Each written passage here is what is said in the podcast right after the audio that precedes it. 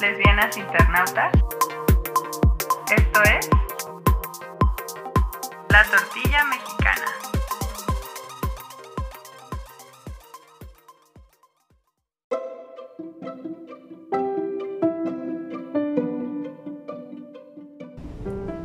Buenos días, buenas tardes o buenas noches dependiendo de la hora que me estés escuchando.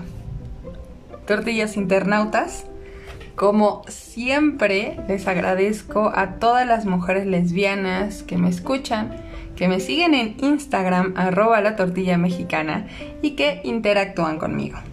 De verdad, me inspiran y motivan todos los días. Va episodio.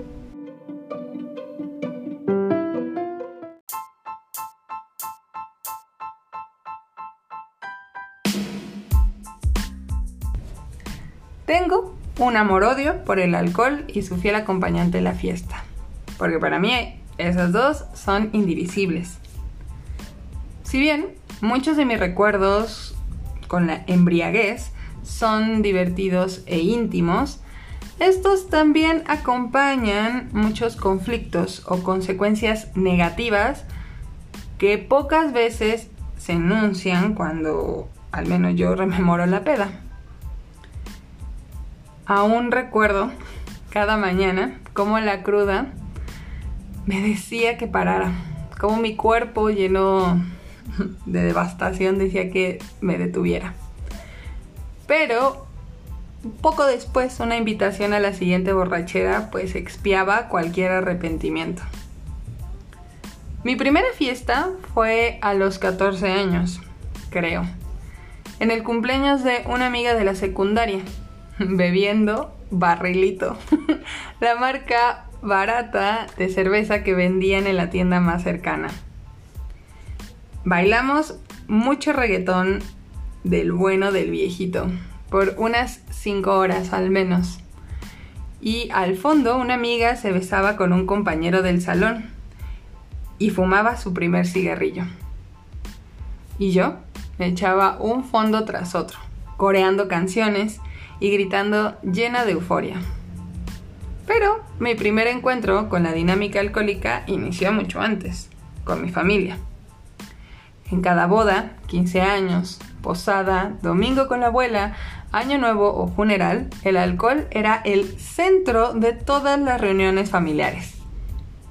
Viví los karaokes interminables, los intentos frustrados por bailar bien las cumbias, los juegos de cartas o dominó que terminaban en apuestas de los pesitos faltantes para la siguiente ronda de Bacardí. Y claro, las peleas del momento o los enojos rancios del pasado.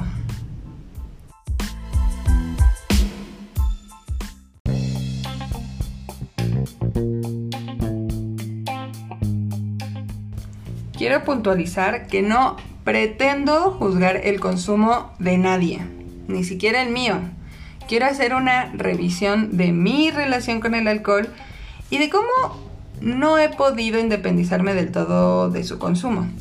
Porque muchas de mis relaciones se llevan mejor si tengo tragos encima. Porque muchas de mis dinámicas y actividades están estrechamente vinculadas con una michelada, para empezar. No vengo como la policía moral de nadie, pero lo que sí les puedo decir es que este episodio será una plática íntima de mis devenires con el alcohol. Con la única petición de escuchar o leerles pues otras vivencias con el trago y con la peda, si les hace sentido lo que les estoy diciendo. Porque la mayoría de mis reuniones, encuentros, salidas, citas comenzaron o terminaron consumiendo algún tipo de alcohol. Incluso, pues con los compañeros de trabajo. Si tenemos alguna actividad fuera de la oficina, queda un poco implícito de que se beberá alcohol, que eso tiene que pasar. Que para eso nos reunimos al final. Yo me he preguntado, ¿realmente nos soportaríamos sin esa ingesta que relaja los nervios, sin ese líquido que afloja nuestras lenguas? Porque durante años creí que estar en la fiesta, estar borracha, me unía a las personas. Que justo tomar con desconocidos inmediatamente nos volvía amigos. y que beber con tus compañeros de escuela, trabajo o X pues nutría una amistad que podría durar toda la vida. Que indudablemente el alcohol era parte necesaria de un ritual que me permitía pues evitar la soledad. Con los años descubrí que no, que si he mantenido amistades pues han sido por la convivencia fuera del alcohol de la fiesta y la embriaguez. E incluso veo ahora la fiesta y el consumo de alcohol como una barrera que nos permite convivir sin conocernos realmente, que construye una artificial cercanía que a la larga puede hacerse real. ¿O ustedes qué opinan?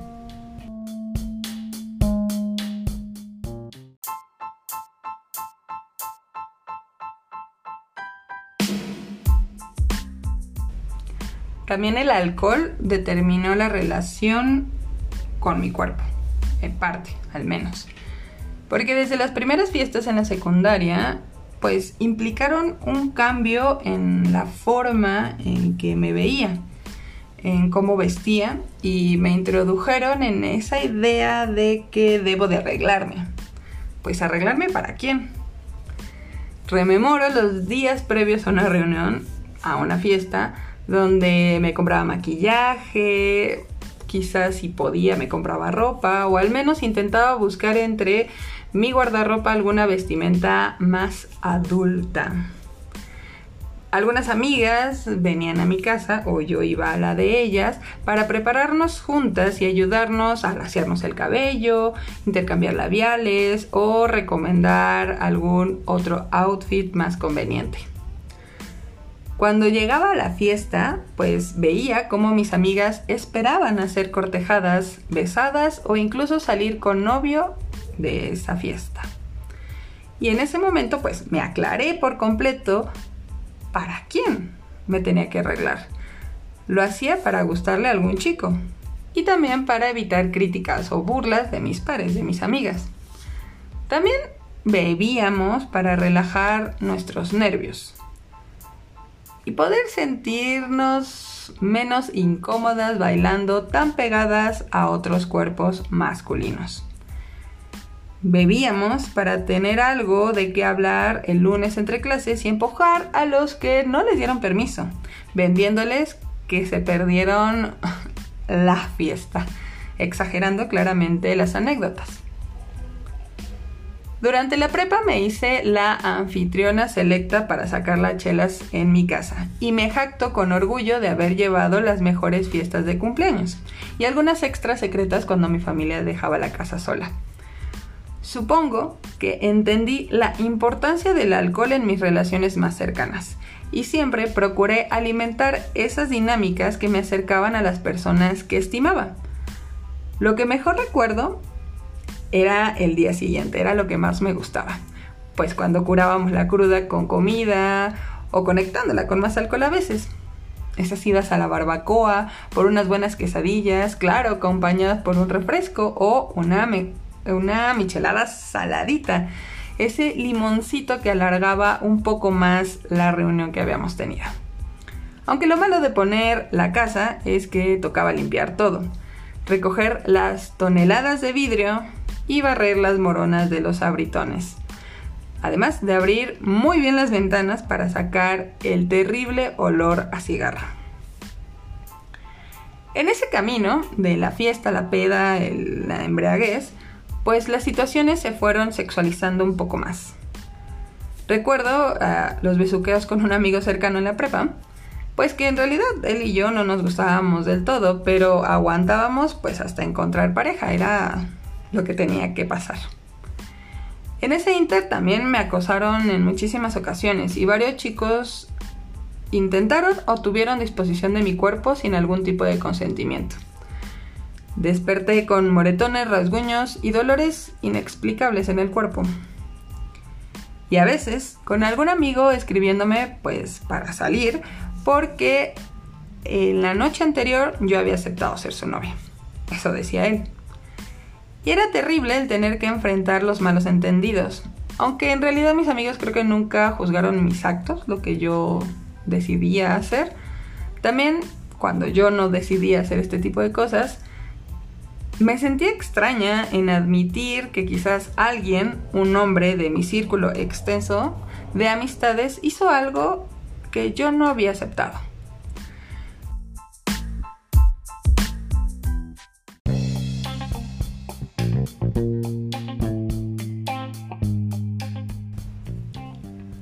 Final eh, de la prepa y durante la universidad con un poco más de presupuesto, pues de la casa nos pasamos a los bares y antros. Extendimos la compañía a desconocidos que definitivamente potenciaron la violencia.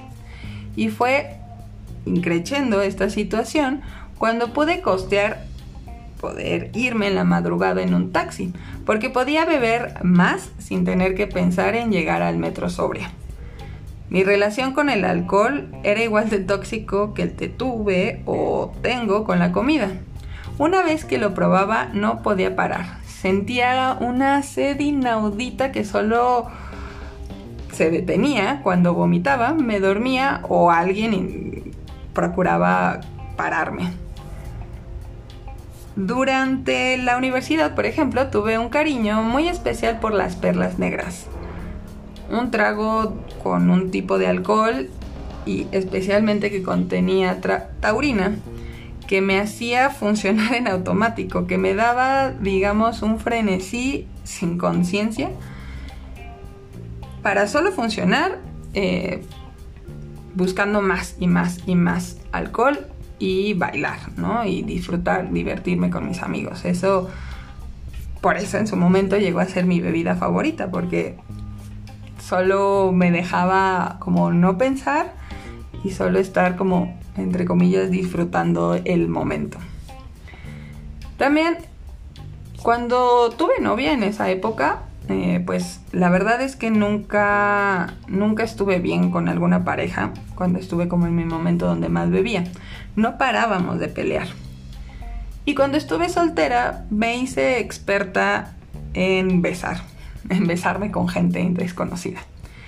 Aunque nunca me he considerado buena ligando, pero cuando me echaba algunas dos o tres perlas negras, me sentía que estaba al mil por hora.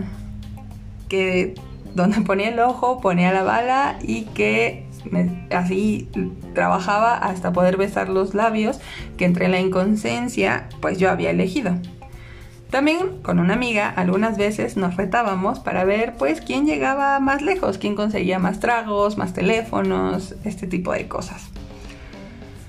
Em, me convertí en alguien que veía cuerpos de consumo sin identidad como objetos. La neta es que llegué a ser cruel con muchas personas en ese momento, ¿no? Riéndome cuando alguien pedía mi número, por ejemplo.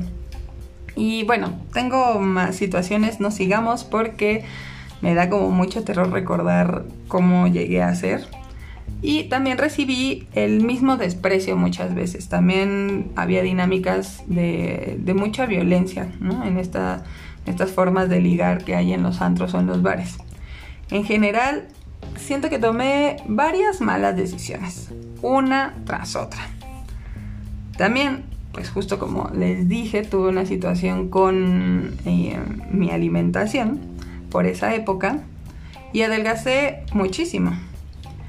Algo que me resonaba es que todas las personas a mi alrededor no paraban de decirme que me veía increíble, nunca más guapa, eso me decían. Y yo replicaba esa idea, que nunca había estado mejor, que estar guapa era igual a sentirse bien, ¿no? Pero la neta es que vivía con bastantes problemas de salud constantes, insomnio, gastritis, eh, dolores de cabeza. Además, como parte de las malas decisiones, yo volví compulsivamente a la bisexualidad. Lo considero, em, la explicación de esto es que yo me sentía como un cascarón vacío cuya única decisión en la semana era saber cuántos días bebería Además, le sumo que tuve varias relaciones violentas con mujeres o incómodas o que me hicieron sentir súper mal, pues lo que concluí es que el mejor camino a tomar era de nuevo buscar la aprobación masculina. Y pues claramente fue un terrible error. Sígueme en Instagram Arroba la tortilla mexicana.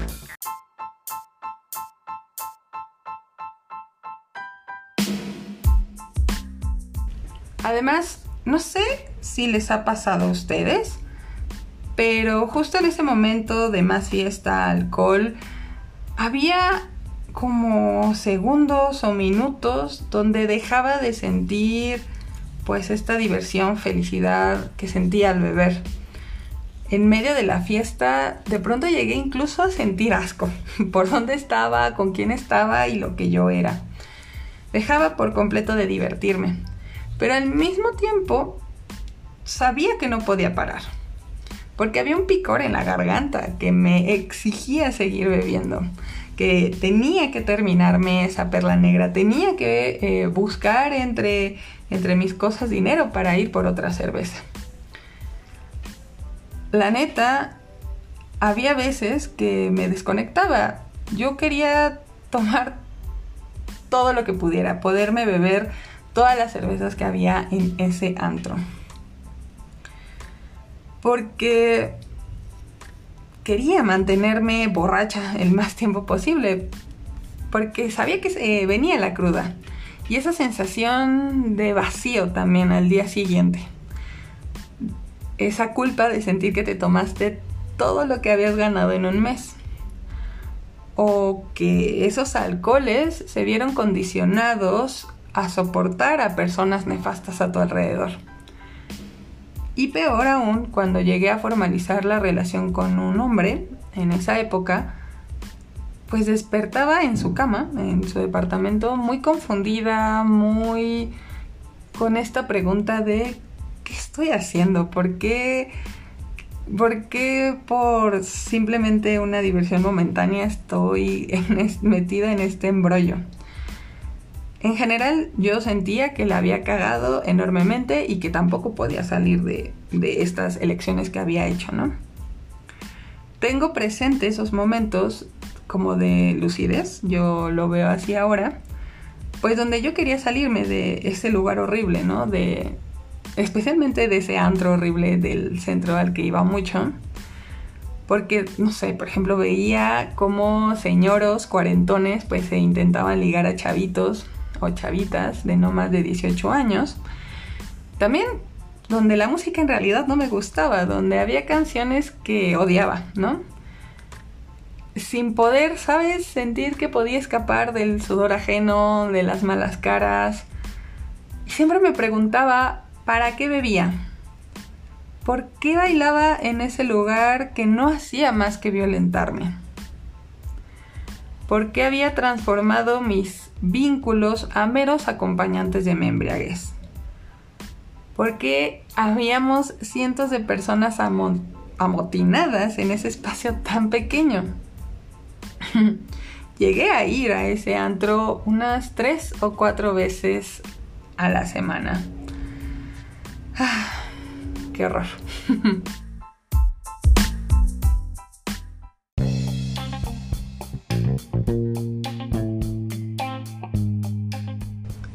Es interesante que yo creo que la mayoría de recuerdos que tengo con mis amistades más cercanas, pues casi siempre implicaban alcohol, implicaban fiesta, implicaban la embriaguez.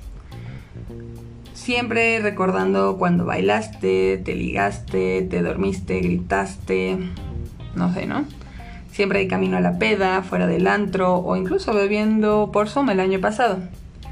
Pero cada 10 recuerdos vinculados al alcohol, 7 o 6 recuerdos, tienen un apartado violento de los hombres que se pelean cuando sacan a la mala copa o al mala copa. Y especialmente, pues después de compartir estas bellas anécdotas de la fiesta, hablaba con mis amigas mujeres y nos contábamos pues un poquito más en secreto, más en voz baja nuestros momentos de acoso. Tiempo después, el secreto pues se volvieron gritos cuando topé a más bandita feminista y mujeres lesbianas pues que señalaban sus agresiones e incomodaban a la banda, ¿no?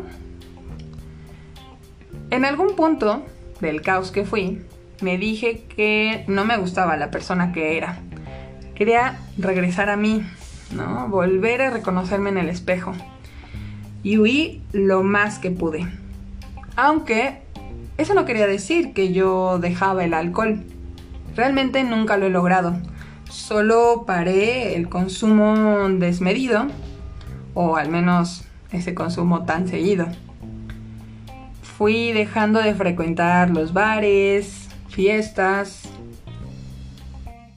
También traté de restaurar las relaciones cercanas y dejar otras, algunas más yo no lo decidí, esas personas se fueron.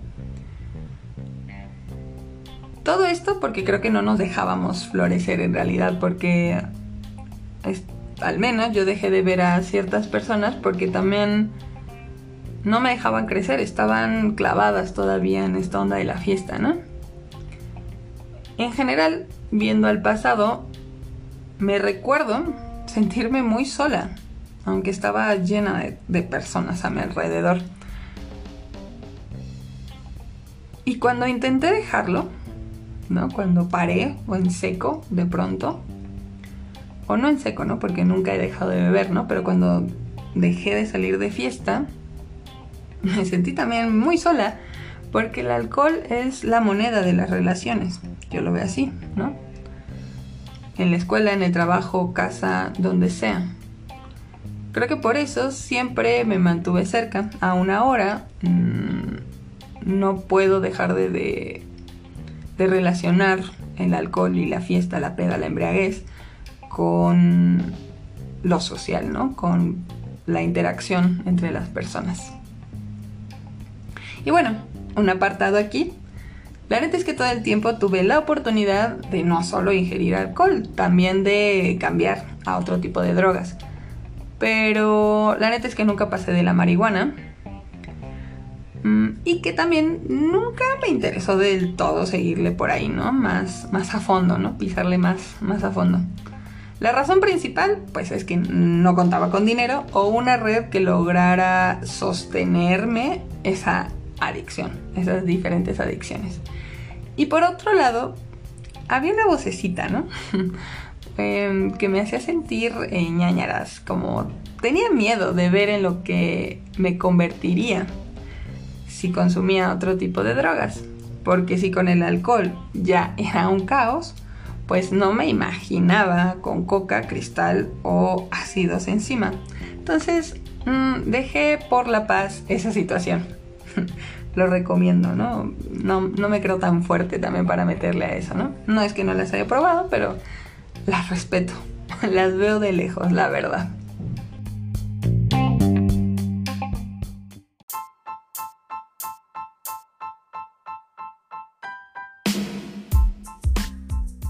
Yo sé que el alcohol en sí mismo no es ni bueno ni malo. Es una bebida y ya, ¿no? Pero, pues la embriaguez eh, yo la vinculo mucho con el exceso y la violencia, ¿no? Y de ahí va como mi relación tóxica con el alcohol.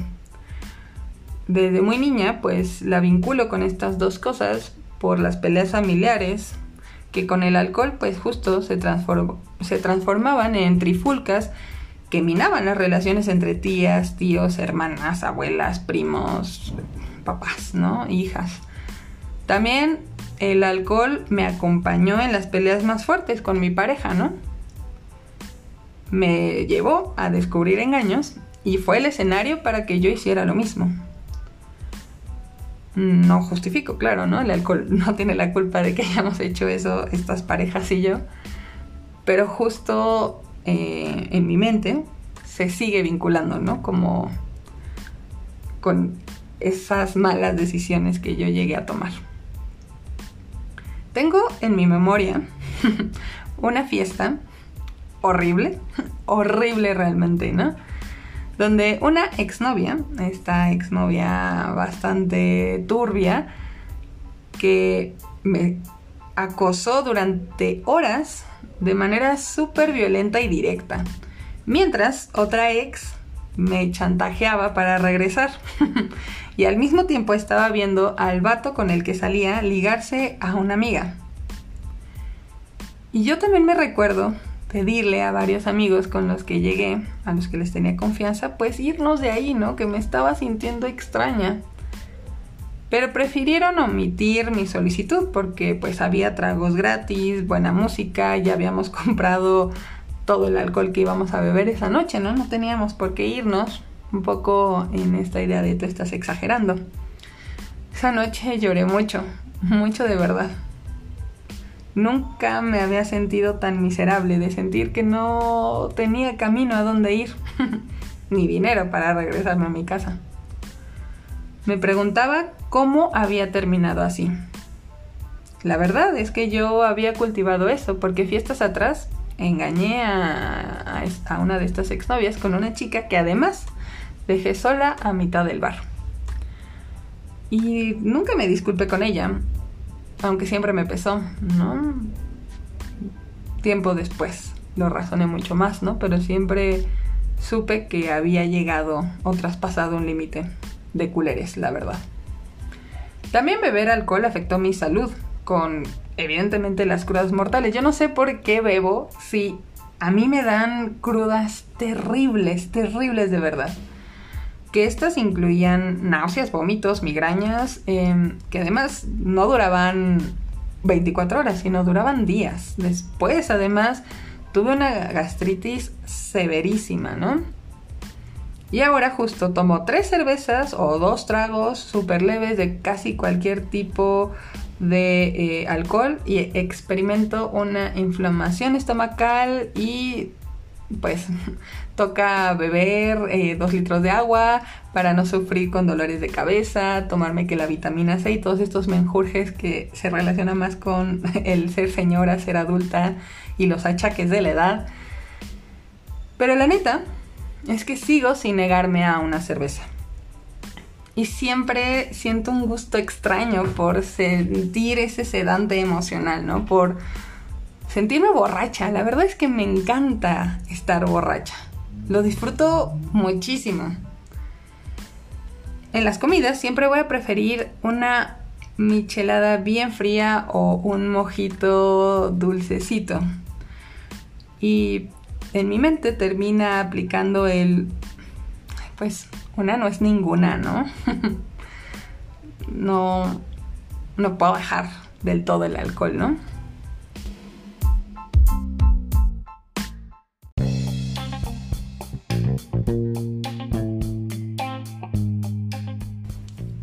Después de 15 años continuos bebiendo alcohol, topo o voy topando cómo reproduje narrativas violentas y autodestructivas. Todo por vivir la experiencia, ¿no? y me hace pensar los años y horas desperdiciadas, las cosas que se perdieron, ¿no? Las relaciones que terminaron, ¿no? Me he cuestionado prácticas y situaciones bastante fuertes, ¿no? Y especialmente he intentado separar el alcohol de la cultura de la fiesta, porque pues justo el alcohol no es ni bueno ni malo, no tiene la culpa, ¿no? De las malas decisiones que yo he tomado. Y también, pues justo, em, dejar de justificarme, ¿no? Porque cometí muchos errores y toca cambiar un montón, ¿no? Y esto me ayudó mucho porque poco a poco fui relacionándome con personas que no bebían, ¿no? O que bebieron y lo dejaron, ¿no? Especialmente tuve la oportunidad de irme reuniendo con mujeres feministas con las que pude compartir esas incomodidades y experiencias alrededor de la fiesta, de la embriaguez, y cómo, justo por ser mujeres, nos afectaban aún más, ¿no? Y bueno, Vuelvo a aclarar que nunca he dejado de beber, ni esta es una apología a la sobriedad, ni mucho menos. Creo que son una serie de ideas y experiencias quizás un poco inconexas sobre mi relación con el alcohol y cómo ha sido mi, mi batalla por, por irme alejando de ese tipo de prácticas, actitudes, ¿no? Y cómo me es al menos a mí difícil separarme de ahí.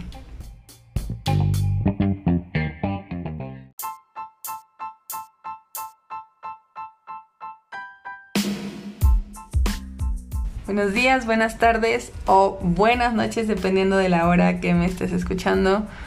Y agradezco una vez más a las mujeres que me han acompañado en este episodio. Agradezco a las lesbianas de todo el mundo que han decidido escucharme, estar conmigo, seguirme en mi Instagram. Y espero que les haya dado sentido lo que yo dije, que compartan quizás algunas experiencias, que podamos ir formando más una comunidad, esta comunidad tortillera tan linda, me compartan sus experiencias si es que así lo desean mínimo un me gusta, una recomendación, un compartir para que pues esta, esta lesbiana tortillera pues llegue a muchos más lugares. Les deseo una excelente vida. Nos vemos y nos leemos, nos escuchamos muy, muy, muy, muy pronto.